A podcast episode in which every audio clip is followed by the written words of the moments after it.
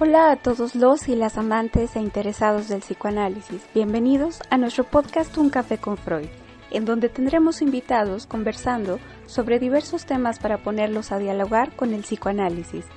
Recuerden seguirnos a través de nuestras redes sociales, Facebook, Instagram y Twitter. Nos podrán encontrar como Clínica Psicoanalítica.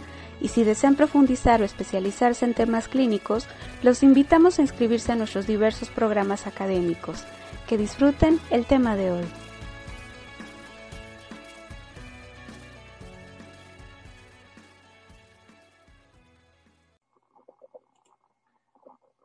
Hola, ¿qué tal? Buenas tardes a todos. Sean bienvenidos a Un Café con Freud.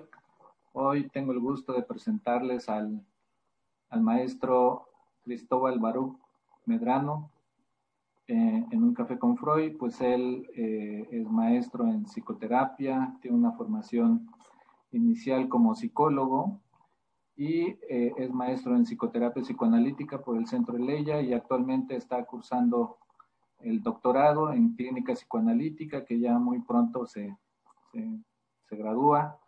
Eh, se dedica también a la práctica privada en atención a pacientes y trabaja para diferentes instituciones ya desde hace muchos años como docente. Y bueno, eh, adelante maestro, este es tu espacio con la presentación de un café con Freud y eh, dará su presentación y bueno, ya el maestro dispondrá cómo irá dirigiendo este espacio. Adelante, maestro, bienvenido. Gracias, maestro. Pues siempre es un placer estar por acá, digamos, ya en este nuevo formato, que de nuevo ya, ya no tiene mucho, ¿verdad? Pero yo creo que vamos a pasar un buen ratito así. En fin, les cuento un poquito de la dinámica que tengo pensada para la tarde de hoy, ¿no? Para que esto efectivamente lo sintamos como un cafecito rico. Yo sé, no, no tenemos aquí el café y demás, pero bueno, para que lo podamos ir Mm, haciendo más interactivo, yo tengo mis preguntas por acá también, puedo estar viendo el chat tanto de quien está conectado por Zoom como de quienes nos siguen ahora por Facebook. Entonces, si ustedes van planteando alguna pregunta, van comentando alguna cuestión, yo podría ir haciendo algunos saltos en lo que he preparado para el día de hoy. Bueno, pues para que esto sea realmente una conversación, ¿no? A mí me gusta que las cosas sean así. De hecho, tampoco me gusta estar aquí platicando con la computadora en mi casa. Entonces, por lo que he visto, siempre hay un montón de cosas que decir y, bueno, pues hoy estaremos platicando, ¿no? Lo que hoy quiero comentar con ustedes, como seguramente ya lo vieron en el título del café, pues es el problema de esperar la perfección de los padres, ¿no? Y mm, lo tengo organizado del siguiente modo. Quisiera ir comentando con ustedes digamos, porque este es un tema relevante, ¿no? Como, ¿para qué lo escogimos para estar un viernes en la tarde aquí platicando a gusto? Y, y por qué es un tema que, que atañe completamente al ámbito de la clínica psicoanalítica, bueno, no solo el ámbito de la clínica psicoanalítica, sino también al de la teoría, ¿no? Y hay que ubicarnos en el contexto que tenemos ahora, ¿no? Yo quisiera plantear una pregunta de inicio ¿Y no será que en la actualidad tenemos tantísima información respecto a cómo ser padres? Tantísimas voces, tantísimos modelos identificatorios que están ahí eh, rondando socialmente, que no se hará muy complejo ejercer la parentalidad. O sea, no, no podrá ser que hay tanta voz que esto se convierte en una cosa a veces confusa y a veces también muy pesada sobre los padres, ¿no? ¿Y por qué lo estoy pensando? Bueno, de inicio, la clínica de niños nos ubica a entender que ser papá es muy complicado, ¿no? No estoy diciendo nada nuevo, no estoy diciendo nada que salga en algún libro, simplemente es un hecho de la vida que ser padre es reguete complicado y nosotros como analistas o quien esté interesado en el tema del psicoanálisis, podemos observar cómo en la consulta se dibujan un montón de dudas, cuestionamientos, eh, situaciones eh, problemáticas eh, y de pronto ideas y lineamientos que pueden ser muy angustiantes, ¿no? Y si eso le sumamos toda la voz social, lo que dice la comadre, las tradiciones y demás, tenemos un cóctel bien complicado para ejercer la parentalidad, ¿no? Mm, es profundamente difícil ir distinguiendo. Y muchas veces, eso es lo que vamos a ir pensando, los padres y los psicoanalistas, lo vamos a ver más adelante, pero los padres y los psicoanalistas en perseguir este ideal que por ahí se va planteando, pues terminan ejerciendo una parentalidad que en realidad al, al, chico, a la chica, termina por no hacerle mucho sentido o en el que terminamos por perpetuar ciertos patrones familiares y conflictivas inconscientes que uno estaba buscando activamente no repetir, ¿no? Eh, vamos pensando en esto, ¿no? Entrándole un poquito a la crítica. Y de pronto, ¿no?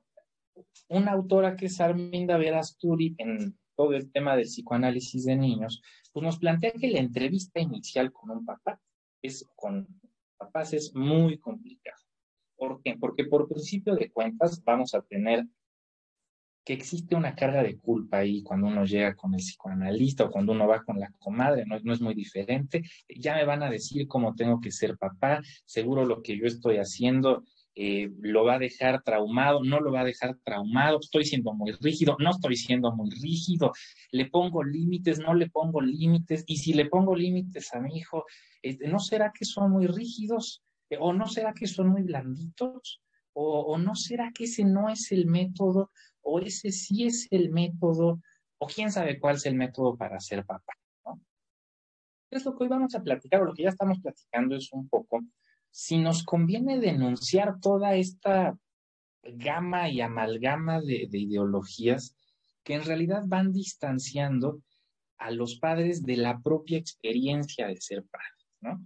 Esa es una primera distinción que hay que hacer. Cuando platicamos de psicoanálisis y parentalidad, tenemos que mm, comentar exclusiva, no, no, no exclusivamente, necesariamente, tenemos que comentar que no estamos para dar lineamientos, ni para culpabilizar, ni para marcar una línea de trabajo y una línea de comprensión acerca de la crianza, sino poder acercar tanto a los padres como a los niños a un entendimiento de esa experiencia tan rica y tan particular que es la parentalidad y el crecimiento, ¿no? hay una manera profesional de ser una buena mamá y perdernos en el método específico es quizá perder el panorama completo. Acordémonos, ¿no? Va siendo por modas. Eh, durante una década está de moda el colecto, ¿no? O sea, el compartir la cama con los niños hasta cierta edad. De pronto ya no está tan de moda. De pronto está de moda la lactancia hasta cierto momento, de pronto ya no está tan de moda. Y argumentos vamos a encontrar un montón. Un montón, una cosa enorme. Ahora, imagínense a los papás todos estresados tratando de entender cuál es el mejor método, cuál es la mejor manera, de qué se trata y quién lo va a hacer mejor. Es una cosa muy, muy, muy, muy complicada.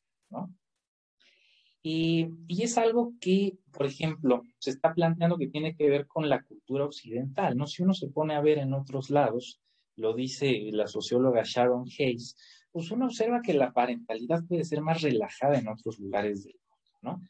Ella pone el ejemplo de Francia, me parece, donde el tema de las nanas y demás es mucho, muy difundido. Y pues no se observan grandes problemáticas en materia de crianza, ¿no?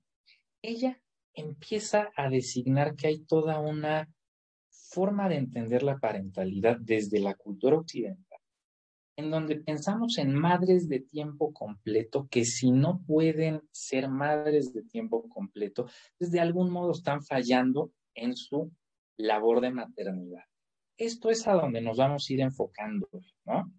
¿Por qué? Porque, bueno, dice Sharon Hayes y otra analista que, se llama eh, Sharon Drasinower, eh, peruana ella, que va a plantear cómo este ideal de la maternidad de tiempo completo provoca más problemas de los que resuelve.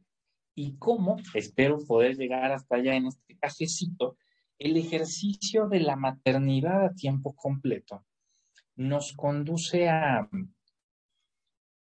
pues, problemáticas de corte agresivo, eh, a, digamos, a grandes temas, ¿no? ¿Qué estamos diciendo de fondo? Que la idealización de la maternidad, esto es lo de los padres perfectos que platicábamos, como, y hoy vamos a hablar de las madres perfectas en realidad, ¿no? Como la idealización de la maternidad, en realidad, nos lleva a un montón de problemáticas, tanto de culpabilización como de agresión, como de rechazo a la propia maternidad, ¿no? Y lo cual pues tiene mucho que decirse ahora, o hay mucho que decir actualmente, porque bueno, pues tenemos un asunto en donde ya existe la elección, ¿no? En cuestión de quiero maternidad, quiero trabajo, no quiero ninguna, quiero las dos, de qué manera. Y colgarnos del ideal de la madre de tiempo completo, idealizada desde lo infantil, ahorita vamos a hablar de eso. Entonces es un, todo un tema, ¿no? Imagínense, si partimos de toda esta noción social de la madre buenísima, perfecta, que le entiende, que usa el mejor método pedagógico, psicológico, lúdico, lo que ustedes quieran, para educar al pequeñito que está a su cargo. Es un... es muy complicado, ¿no? Muy complicado. Imagínense qué carga va a tener esa madre. ¿Podrá permitirse ella tener sentimientos de duda? Partimos desde ahí. ¿Podrá permitirse ella también estar enojada con su pequeñito de repente, sentirse cansada, tener ganas de estar en otra parte de repente, de irse de vacaciones un poquito, eh, de repartirlo con responsabilidades laborales o con el deseo laboral, de repartirlo con el tema de la pareja. O sea, eso será posible. ¿Tendrá algo que ver el ideal de la maternidad perfecta, abnegada, fantástica, con problemáticas clínicas como la depresión postparto? ¿Podremos encontrar una relación entre todo eso? A mí me parecen preguntas y cuestiones muy interesantes de, de tratar y de entender, ¿no? ¿En qué medida idealizar algo, que esa ya es una hipótesis psicoanalítica, en realidad le quita su vitalidad? Si ustedes piensan eh, a fondo en esto, los mejores recuerdos que uno tiene de los papás, de los modelos identificatorios, en realidad no parten de las ocasiones en las que hicieron todo. Ustedes y su servidor no nos vamos a acordar del método que hubo mm, para controlar esfínteres y si fue el bueno y si fue el que nos frustró menos. O no nos vamos a acordar si siempre le atinó la mamá a lo que necesitábamos escuchar en cierto momento de angustia es más probable que nos acordemos del momento en el que no se acordó y entonces no nos entendió y tuvimos que hacer algo con eso como masticar la frustración, este, no sé, pensar en algo que hacer mientras mamá no le atinó, solucionar el problema nosotros mismos, este, enojarnos, desilusionarnos y después reconciliarnos con eso, cuando le atina, ¿no? Y entonces, esos son a grandes rasgos para irle como entrando un poquito más, los riesgos de idealizar a las figuras parentales, ¿no? Idealizarse uno como papá es el punto uno, y dos, cómo eso va a favorecer que en la percepción del infante, pues también exista una cosa ahí idealizada, fabulosa, donde claramente los errores eh, maternos, y digo errores entre comillas, ahorita vamos a hablar de eso pensando un poquito en Winnicott y en Bion, para quien le conozca un poquito más al ámbito psicoanalítico, sepa la línea eh, por la que yo estoy ahorita transitando, hay que ver cómo esos errores cuentan más. Por acá tenemos una pregunta que viene completamente a cuento de Raquel. ¿No? Ella nos dice, ¿en qué puede afectar a los niños una madre buena perfecta? Bueno, dos cosas, ¿no?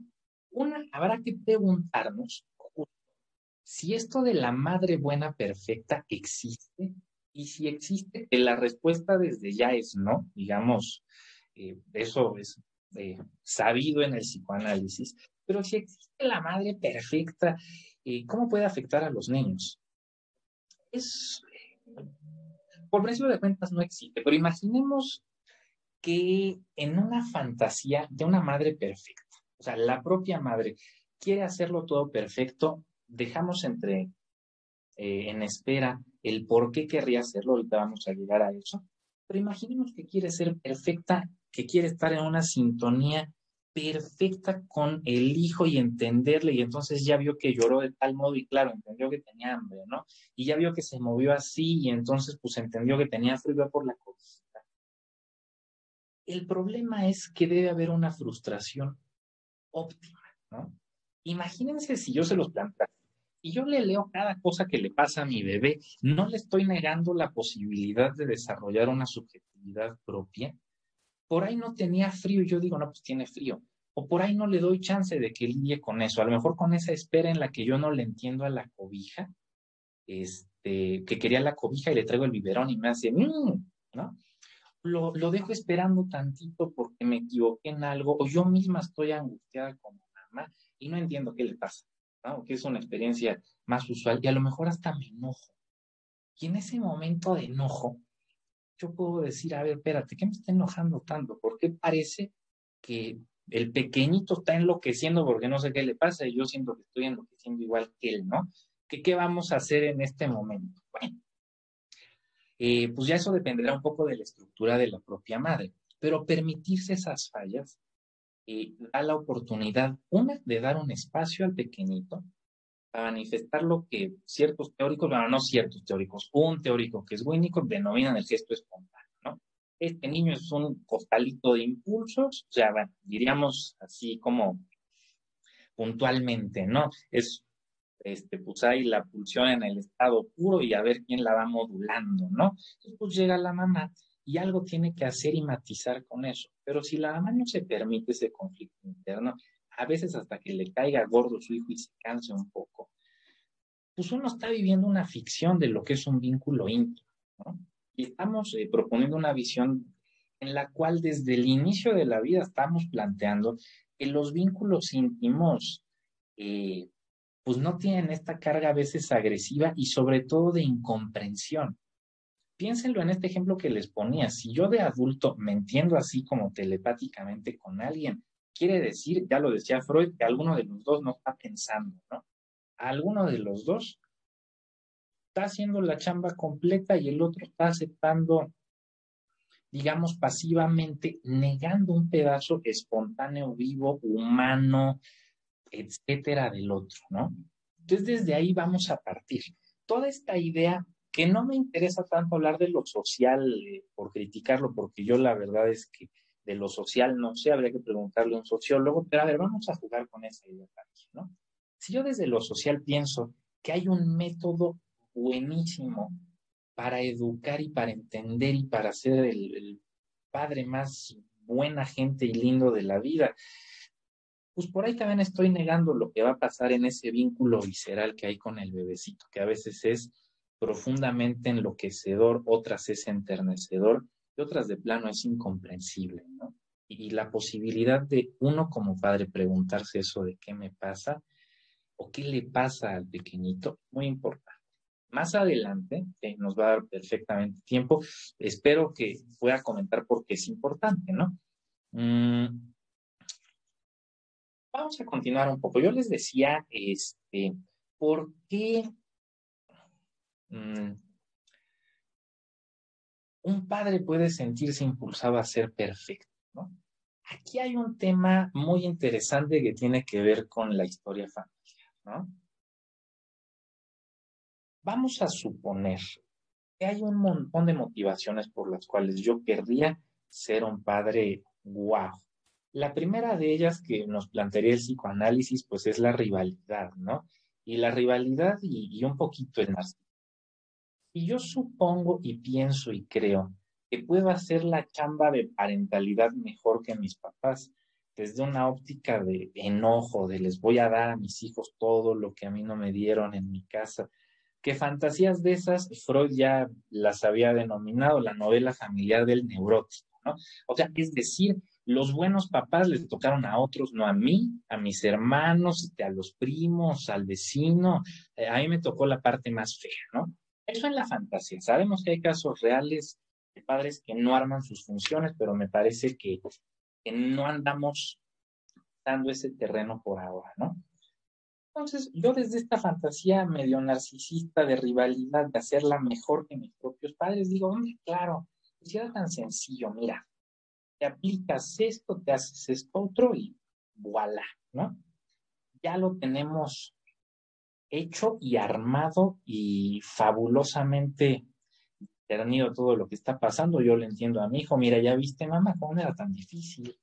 Nada más le haces así y ya estuvo, ¿no?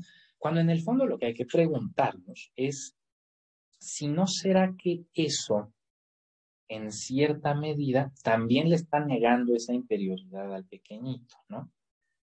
¿Por qué? Porque en realidad yo como papá, ahí va el truco inconsciente, ¿no? El truco de magia inconsciente. Yo como papá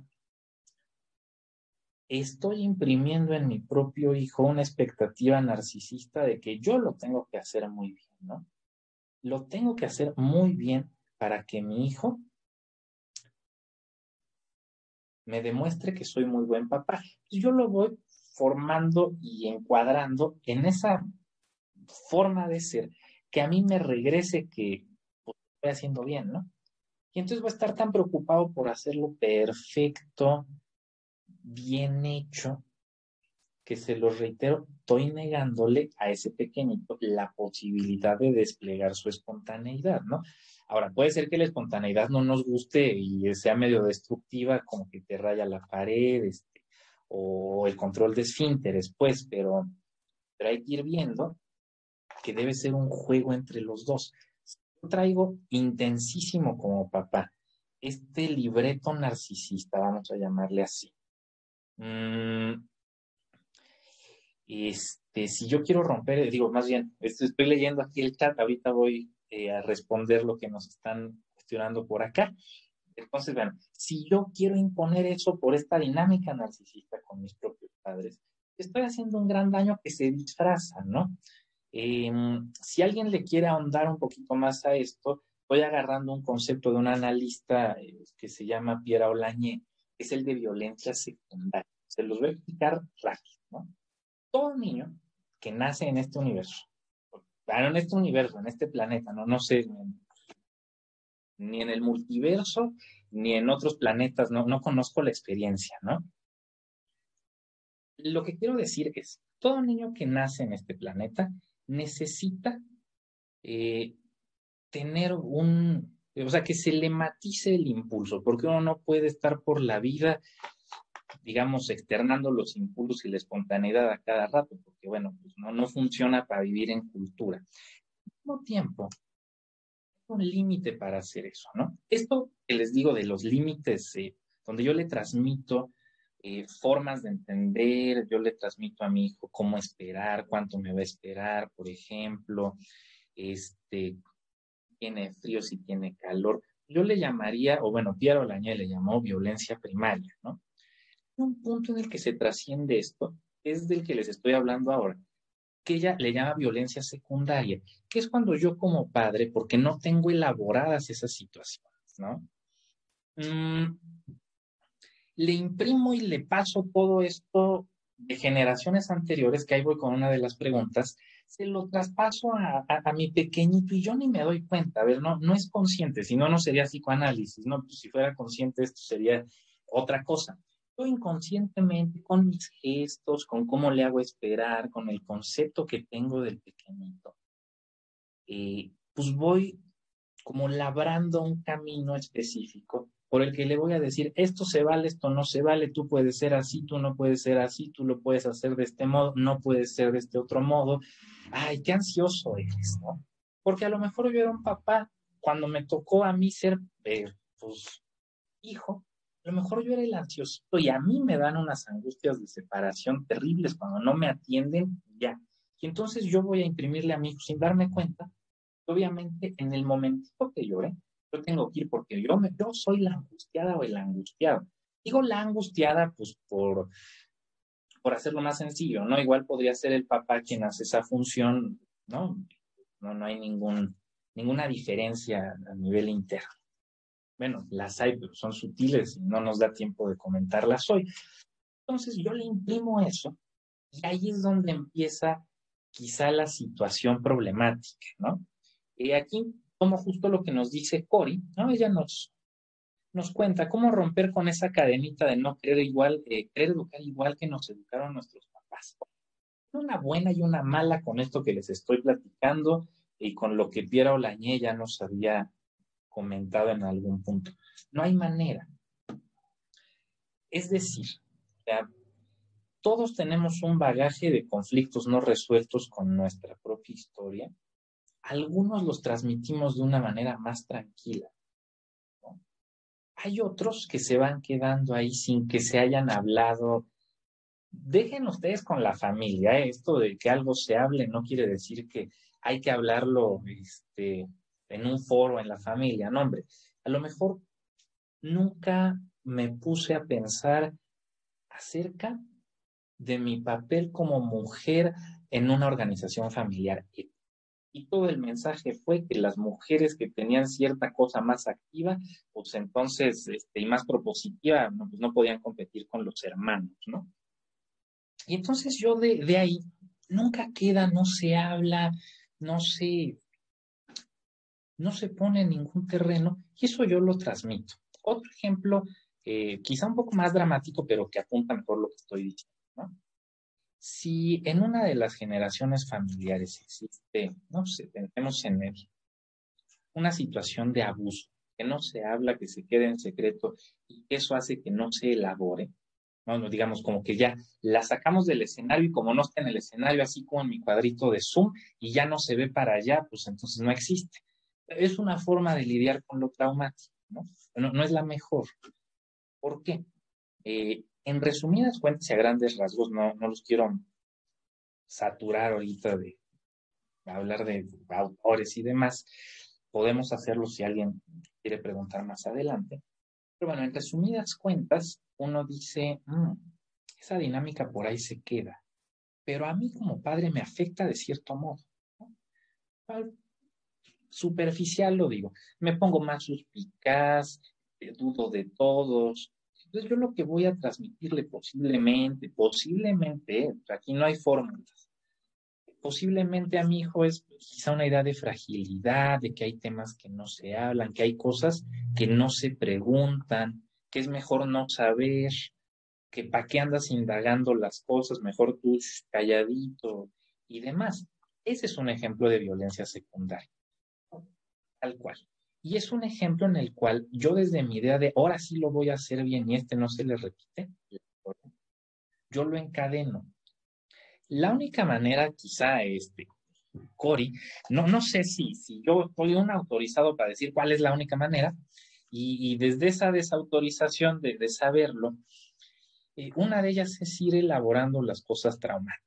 Y al mismo tiempo, uno no le transmite esa historia a los hijos, es eh, como lo decíamos en algún otro foro, pues es negarles también un pedacito. Aquel tema, tema es que esa idea de los padres perfectos hace más daño justo por eso, porque yo voy a tender a sacar de cuadro, como lo ven con mi mano ahorita, las cosas más incómodas y fuera de cuadro yo no puedo hacer nada con ellas, ¿no?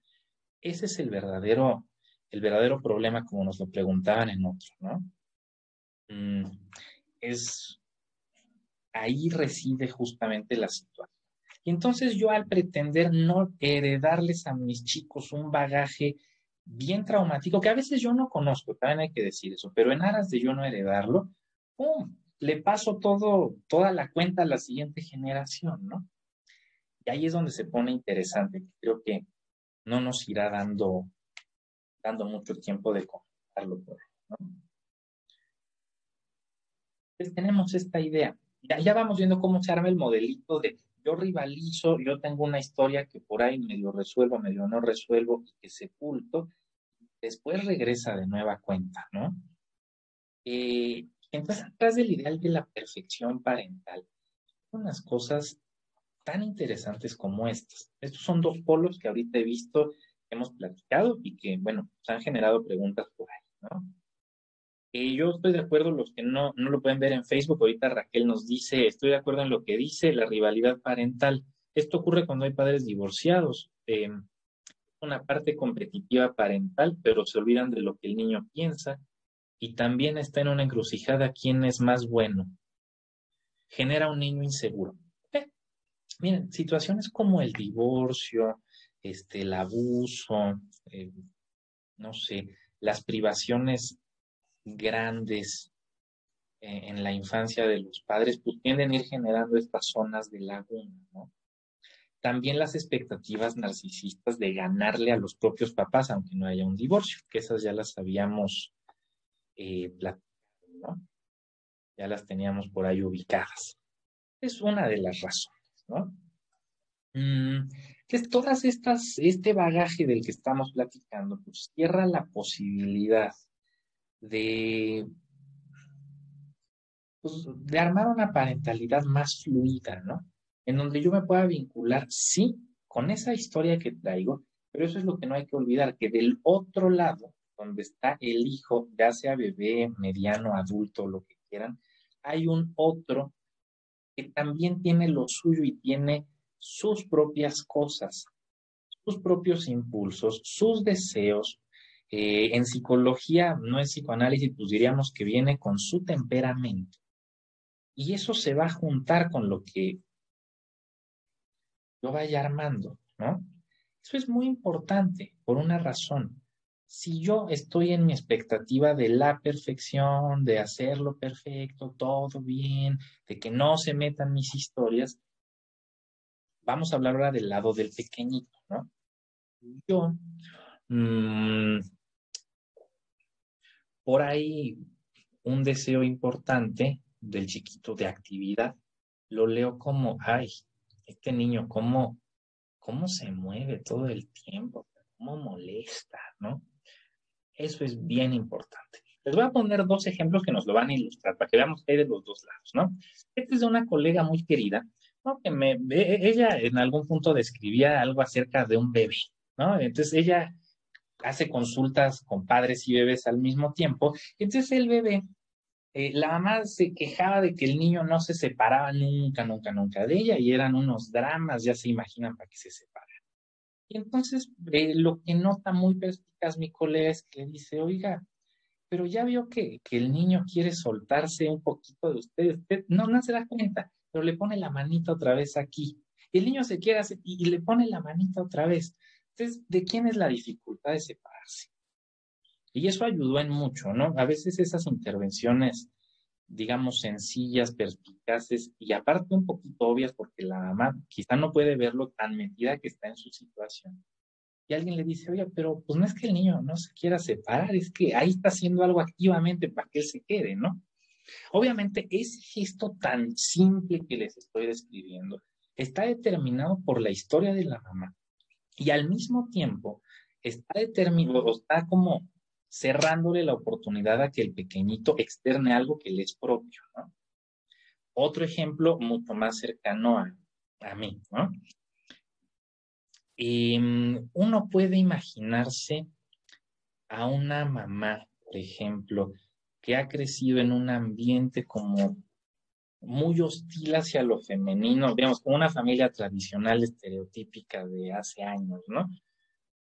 Donde la, la mamá, o sea, la abuela, digamos, de pequeñito, estamos pensando en la abuela, pues nunca le dejaron hacer nada, de nada, de nada, de nada, ya saben, estaba metida en la casa así, este, y pues la trataba feo el marido, supongamos así, ¿no? Como sé que recorto el cuadro, pero bueno, y entonces la hija, pues crece y la hija por ahí puede empezar a vivir ciertas cosas propias. A lo mejor tiene un poquito o mucha más independencia por la cuestión cultural y porque eh, la mamá pues le deposita la hija ese deseo, ¿no? Pero por ahí se queda una carga de culpa de ver que la, abuelita no progresa y esta mujer tiene un, un hijo, una hija, vamos a poner. Entonces, esta hija, el bebecito, de pronto, con el concepto de feminidad que tiene la, la madre, es como, no, a ver, si tú te mueves de más y eres activa y eres aventada, no, o sea, eso quiere decir que está feo, ¿no? Porque a mí me recuerda a la historia de la abuela, yo tampoco lo pude hacer. Entonces, te frustro, no te dejo, este, te satisfago de menos, no porque la mamá sea una mala madre horrible a la que hay que lapidar en una cosa ahí este, social de mira cómo no se hace cargo. No, sino entender que a esta persona le está costando mucho trabajo leer la espontaneidad de la hija porque genera enojo mirar que a lo mejor esa hija tiene oportunidades que los papás no tuvieron, pero ahí es chamba de los propios padres elaborarlo. Ya los hijos tendrán que llevarse también su chamba de elaborar y pensar qué les representa sentirse si culpables, si se avientan a la vida, si no se avientan, etcétera. Pero de ese tamaño es esta facultad de poder como empatar lo propio eh, con la espontaneidad ajena. Eso hay que tenerlo muy en cuenta. Y entonces, ¿qué vamos diciendo hasta acá, manera de resumen? Vamos diciendo que la experiencia de la parentalidad tiene, tiene dos, dos frentes. Uno en el que yo como padre transmito esa experiencia a la siguiente generación, con mis conflictos y también con mis áreas de crecimiento, o sea, con mis modelos identificatorios bien armados por ahí, ¿no? Porque no solo se transmite de manera inconsciente en las conflictivas, sino también buenos modelos identificatorios, no sé, de perseverancia, eh, de ayuda al prójimo. Eso viene en el, en el chip. Y del otro lado, tenemos la experiencia del bebé o del infante que tiene sus propios impulsos, su interioridad.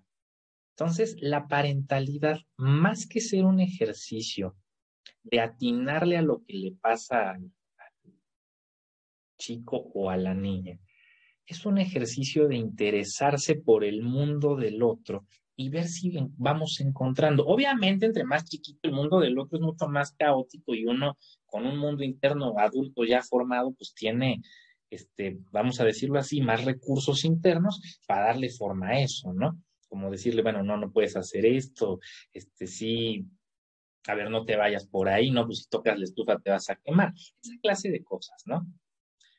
Pero es un ejercicio menos de atinarle. Esto es un mensaje importante, porque eh, la intención de los analistas no es culpabilizar a los padres, ni el fin de una terapia con niños, es decir, todo lo que los padres hacen mal, que aparte uno, ¿qué va a saber sobre eso, no? Sino em, poder proporcionar un medio para que en todo ese sistema se vayan externando todas estas emociones que estereotipadamente les diríamos positivas, ¿no?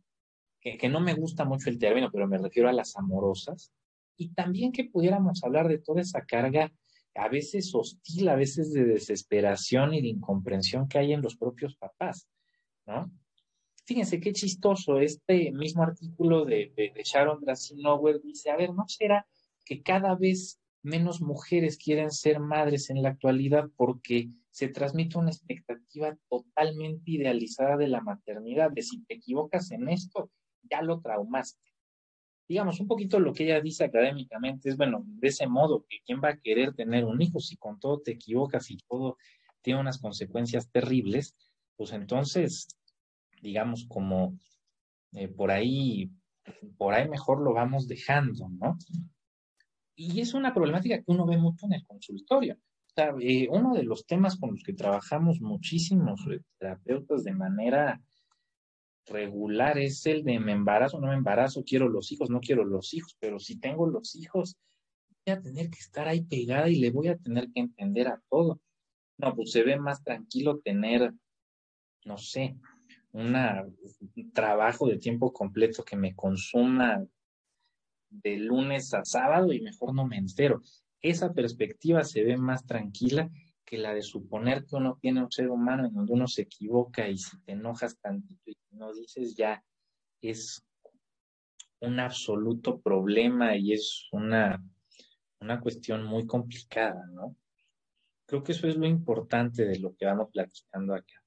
Alguien más lo ha observado, ¿no? Hay un analista que se llama Emil Sedio Bleichmar, que bueno, ya le ha puesto el nombre del síndrome de la mala madre es que justamente entre más preocupada está una mujer por hacer mal su trabajo de mamá, con esto, ¿no? ¿Cuál método? y en qué momento, y, será mucho tiempo de espera o muy poquito. Esto que comentábamos, en realidad la propia madre se vuelve menos hábil para leer los signos, que sí hay que leer, cuidado en el infante, eso también, pero se va aprendiendo, ¿no? Se va aprendiendo y se va aprendiendo ahí sí desde el psicoanálisis en la, en la medida en que mm, uno puede también ver las imperfecciones de los propios padres. Por eso ese, esa transmisión de la historia familiar es tan importante. No porque estemos hablando de terapia sistémica, que es otra cosa, sino por entender los retos, las dificultades, las penurias y también las maneras de resolver que la familia ha tenido eh, de, diferentes, de resolver diferentes problemáticas. Por eso no hay que negar esa historia. Ahora, es cierto que hay historias más complicadas que otras, ¿no? Por ahí la novela familiar del neurótico de la que ya hablábamos, pues tiene una gran dosis de fantasía, asumiendo una, unas situaciones en la casa, digamos, de no demasiado, de no abandono, de contención, de interés. Obviamente, es muy complicado, es mucho más complicado asumir una historia de abandono o asumir, por ejemplo, una historia donde eh, la madre tiene una enfermedad mental y entonces está como con muchas menos capacidades de poder ejercer las funciones parentales, ¿no? Les vamos hasta ahí eh, por lo pronto. Comparto un comentario de Raquel que nos dice también que es importante que los padres trabajen su historia de crianza para que no le hereden a sus hijos lo que los padres hicieron de ellos. Hacerlos conscientes de la propia historia. Ok, vamos a poder abrir también un poquito de terreno. Porque bueno, o sea, sí es cierto que eh, hacer consciente la propia historia es importante. Hay que aclarar un poco a qué nos referimos cuando planteamos hacer consciente. Porque de pronto es... Mm, a veces es hacer consciente lo que ha ocurrido en esa historia, los afectos que matizan esa historia, no tanto el que se conozca. A veces hay historias que no, pero hay historias que se conocen, ¿no? Eh, pero cuyas implicaciones afectivas, en términos de la rivalidad, del enojo, la desilusión, etcétera, son las que están en crudo y no están trabajadas ni elaboradas. Uno no entiende por qué se hizo así, por qué fue de ese modo, por qué tenía que pasar así. Esas son las que generan en realidad estas transmisiones como de, bueno, te lo aviento al próximo para ver qué pasa, ¿no? Porque yo no sé qué hacer con eso. Que muchas veces no hay que hacer nada, salvo, no sé, lo dicen por ahí, convertirlo en pasado. O sea, que el pasado efectivamente se convierta en historia decir, bueno, esto es lo que pasó, es de ese modo, yo estoy parado en X lugar al día de hoy, y de ahí, pues es posible como desenredar ciertas cosas, ¿no? Dentro de la familia, dentro de la siguiente generación. Sea, básicamente lo que estábamos diciendo, ¿no? Cuando yo no puedo mirar eh, las diferencias que hay con, con ese hijo, en mucho tiene que ver con esa historia que yo estoy como empastándole y diciendo, pues claro, pues es lo mismo que me tocó vivir a mí. Y por ahí no era así. Por ahí hay un espacio para hacer las cosas de un modo distinto, ¿no? Distinto como la verdad es que no lo sabemos.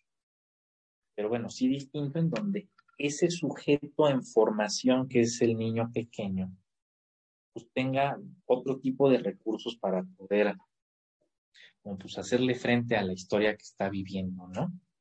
de frente, entenderla, este, expresarse diferente. Eso es lo verdaderamente importante. Entonces, bueno, como podemos ver, el ideal este social de la buena madre no se equivoca y no le hacen berrinches en el supermercado y ya se le hacen berrinches y todos ven con cara de, híjole, qué feo, ¿no? ¿Cómo es mala madre? También hay autores la misma doctora Drasinauer, que dice, ¿y no será que también un poquito el psicoanálisis mm, perpetúa el mito de la buena mamá, sí, la que todo entiende. Será un tema para pensarlo nosotros más adelante. Bueno, no sé si nosotros ustedes o yo por mi cuenta o, o qué vaya a pasar, pero es un tema importante, ¿no? Si uno está trabajando como terapeuta, quiero agarrar también esa vertiente. ¿No será que de pronto en nuestro ejercicio de escucha de los analizantes, si uno parte también de la fantasía de ser el buen papá que el paciente no tuvo, por ahí, por ahí no sabemos si estamos ejerciendo también cierto tipo de violencia. ¿no? De soy el buen padre. Entonces no me enojo con, o sea, no, no me permito en la sesión como en la parentalidad experimentar toda la gama de emociones que trae eso, ¿no? Entonces, eh, o sea, se vale, uno se enoja con los hijos, uno de pronto no los entiende, este, en GORB sí, sí pasa todo eso y también pasa con los analizantes. El tema justo entre padres y los hijos y los analizantes y los analistas es justamente pues no actuarlo, o sea, no es lo mismo decirle al niño, bueno, ya cállate que me tienes harta, ¿no? Que en realidad no funciona para mucho, que yo conectarme con eso y decir, a ver, ¿no? ¿Y esto qué? A ver, yo me estoy sintiendo así, ¿qué está pasando? ¿Por qué estoy enloqueciendo si no estoy enloqueciendo? Me sentiré sola, abrumada, sentiré que no me están pelando. ¿Qué pasará? Lo mismo con los analistas que trabajan en, en un consultorio, ¿no? Por ahí el analizante dice algo que a uno lo simbra y en lugar de no sé, cómo haría uno en un caso, pero ¿qué te pasa? ¿Por qué me lo dices? Que esa no es la función del analista. Pues uno lo mastica en su cabeza a ver qué será aquello que el paciente quiso decir, ¿no? Aunque no le atinemos, igual con la parentalidad. A veces el esfuerzo de estar ahí como, ¿qué pasará? ¿Qué será? ¿Cómo estará? Es lo que cuenta más en forjar un vínculo profundo y auténtico. O sea, un ejemplo muy quizá cotidiano, ¿no? Cuando alguien se accidenta, en realidad, de quien nos preocupa que le atiene al diagnóstico es el médico, pero uno se acuerda de quien lo acompañó en ese rato, que estaba igual de perdido que uno y a lo mejor igual de asustado. No en si le atinó y me trajo las cosas como eran. Uno dice, ay, qué bueno que aquí al lado hubo alguien que se aventó esto que me pasó junto conmigo, pues es lo mejor que podemos hacer. Es una lección, digámoslo de este modo, que aparece desde los primeros días de la vida, ¿no? Y, bueno, por ahí hay que ver también si en el ejercicio terapéutico, pues uno no está también atado desde el narcisismo del analista en decir, bueno, voy a entender. Porque desde la fantasía, igual vuelvo a los padres y a los analistas, ¿eh? no, no me estoy saliendo desde la fantasía de, no, hombre, yo ahorita le entiendo, miren, soy re bueno, ¿no? En realidad, lo que uno acaba haciendo es imponer ahí un vacío pues, de significado, que lo que yo le diga al analizante posiblemente pase por aquí, ni yo lo pensé. Del mismo modo que un, padre o una madre que dice, bueno, seguro tienes bueno, seguro tienes pero bueno, ya le atiné. En realidad, pues, pues no propone mucho en materia de, continencia, de comprensión, de interés, que esas son las cosas que forjan en el fondo la posibilidad de vincularse, como les decía hace unos minutos, a fondo con alguien más. No el atinarle desde la perfección. Pregúntenle a cualquiera, no se va a acordar qué método usaron los papás para los esfínteres, este, eh, de la escuela, pues no se acuerdan si fue la del método constructivista o la del método este, Montessori o la del otro, sino las experiencias y la forma en que se fue platicando y trabajando eso, ¿no? Eso es lo verdaderamente importante. Y para poder llegar a eso, los padres, digamos, ahí sí hay como un, no, no le llamo lineamiento, pero sí es algo en lo que se coincide desde varias ópticas del psicoanálisis, ¿no? Pues necesitan estar abiertos a este tipo de experiencias no tan bonitas acerca de los hijos, ¿no?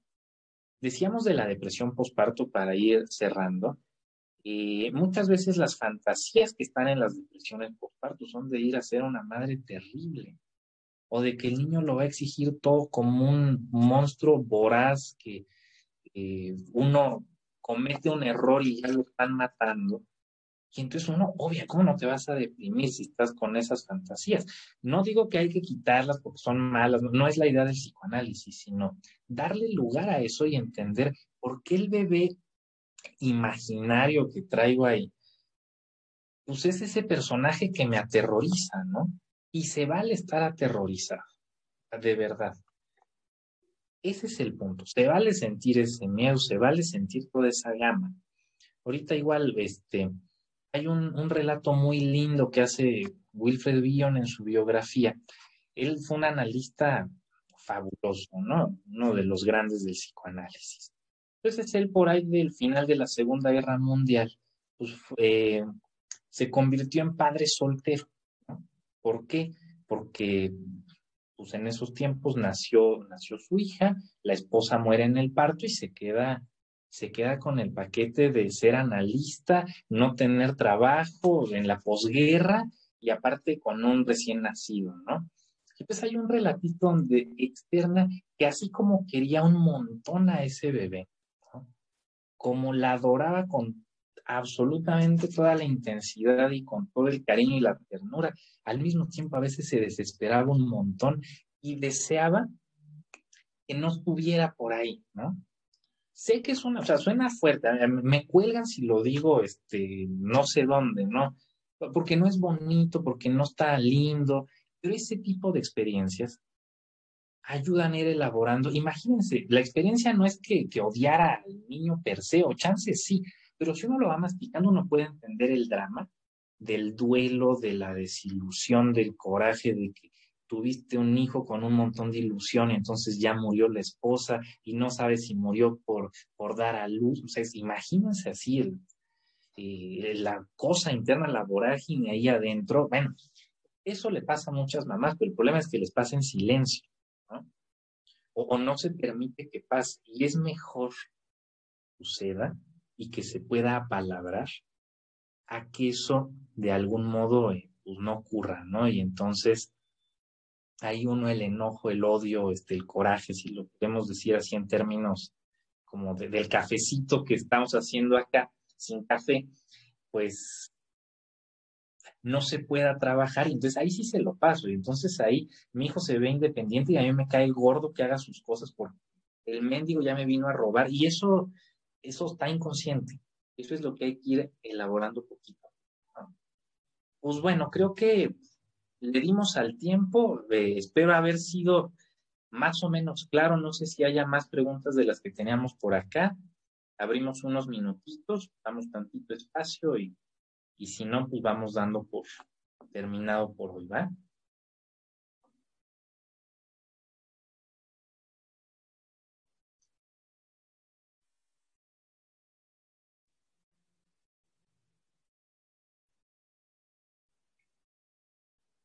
Por acá, Psicoforma Activa dice, gracias por las aportaciones, Brenda.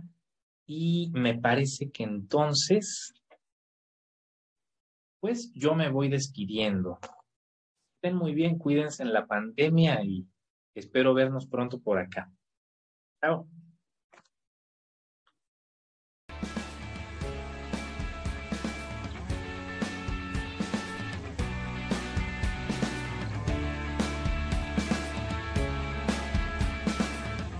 Gracias a todos por seguirnos y hacer posible nuestras transmisiones.